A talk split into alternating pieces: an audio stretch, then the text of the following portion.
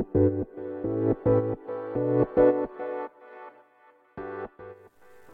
い、お疲れ様です。テッキーチャンネルの時間です。今日は急遽話題を変えまして、スマートウォッチを話していきたいと思います。よろしくお願いします。えー、去年の秋ですけど、Google のスマートウォッチ、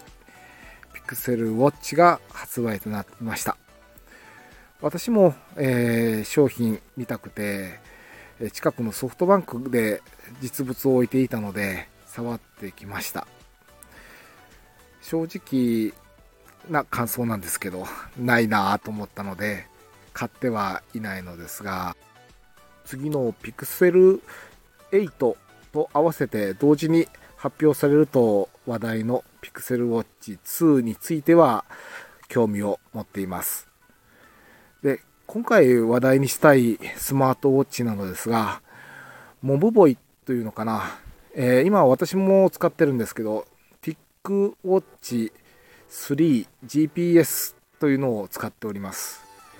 でこの機種の後継機種となります TicWatch Pro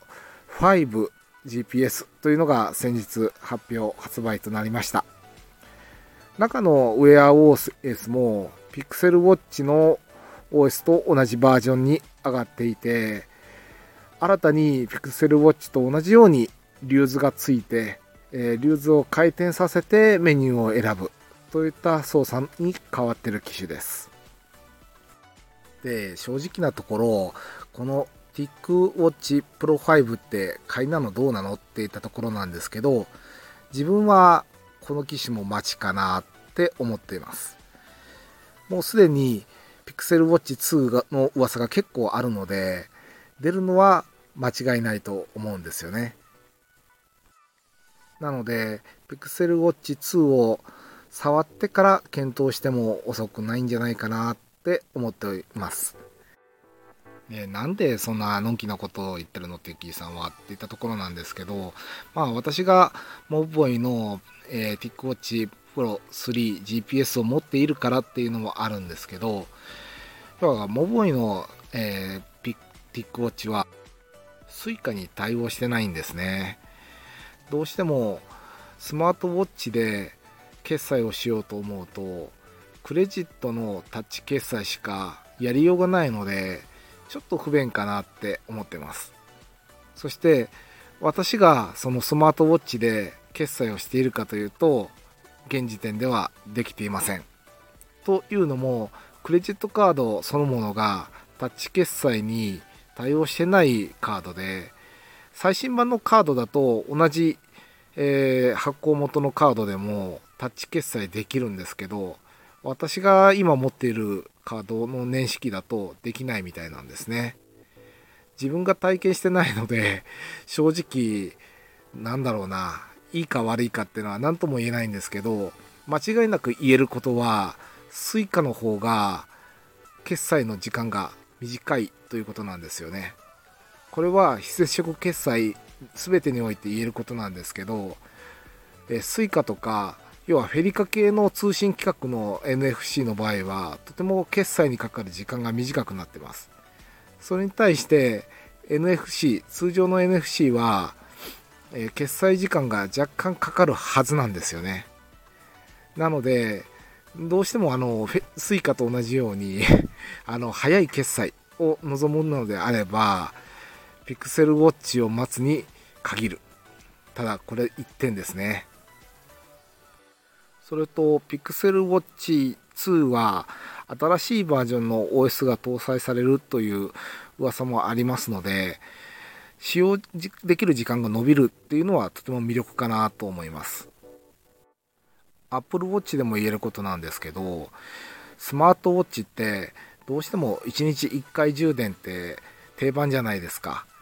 これが気兼ねなく2日3日と使える機種であればどうしてもそちらを選んじゃいますよね。ただ長時間使いたいっていうだけであればシャオミのスマートバンドなんかは2週間ぐらい使えるのでそれも選択肢としては悪くないんですけどここではその話は置いといてやはり Google のスマートウォッチであれば WearOS、Apple のスマートウォッチであれば WatchOS の使えるスマートウォッチがいいですよね。なので今回はスマートフォンと非接触決済とかアシスタントの連携が秀逸なスマートウォッチでどれを選ぶかとなると今は待ちだよというところで話題を進めていきたいかなと思います。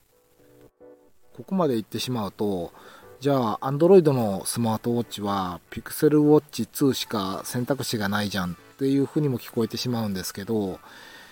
フェリカの Suica 決済を妥協できるのであれば今回出ているモボイの TicWatch Pro 5 GPS も悪くはないなと私は思っています。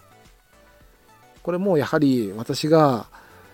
TicWatch Pro 3 GPS を使っているからというのもあるんですけど電池の持ちがやはり今時点で売っている入手可能なスマートウォッチの中ではいい方だなと思っています。これは画面のパネルが単純に有機 EL のパネルだけではなくて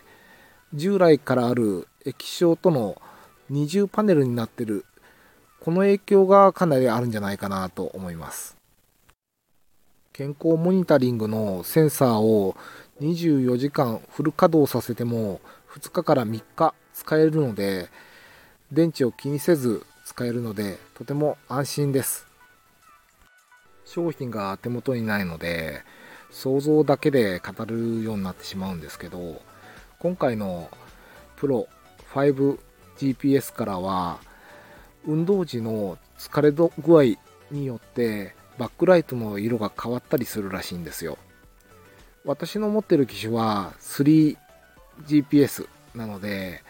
プロ 3GPS なのでバックライトは白単色なんですけどプロ 3GPS ウルトラからバックライトの色が変えれるようになったんですよね。でも運動時のその疲労具合とかによって色が変わるっていうのは今回のプロ 5GPS からの機能のようです。これちょっと使ってみたいんですよね。無理な運動をして色が変わったらちょっと面白いなと そんなことを考えてしまいました。あとこれもプロ 3GPS ウルトラから機能なんですけど自分の1日の疲労具合をアプリで表示できるんですよね。この機能も 5GPS でも継承されてるので使ってみたいですね。とこのように Pixel Watch にはない機能というのもやはり中国メーカーらしいアプリで搭載されているのでやはりそういうのを使ってみたいなという人は TicWatch Pro 5GPS という選択もありなんじゃないでしょうか。今日は私も愛用しているモーボイ社の TicWatch Pro シリーズについて語ってみました。えテッキは買わないのって？今年は Pixel 8 Pro を買おうかなと思ってるのでスマートウォッチは買わない予定でいます。もし Pixel Watch 2買った人がいたら感想を教えてください。え次回はスマートリモコンの話題じゃなかったのかって？あそう言ってくれるってことは前回の配信聞いてくれた方なんですね。ありがとうございます。実は先日ベータプログラムの配信がありましてそれを入れたら新しいオートメーションシーンの設定ができるようになったんですけどこれが鬼門で これを入れたらシーンオートメーションの設定がぐちゃぐちゃになって今大変なことになってます。そのことも含めて、えー、話題にできたらなと思いますのでもう少しお待ちください。それでは、えー、夜も遅くなってきました。また次回お会いいたしましょう。お疲れ様でした。おやすみなさい。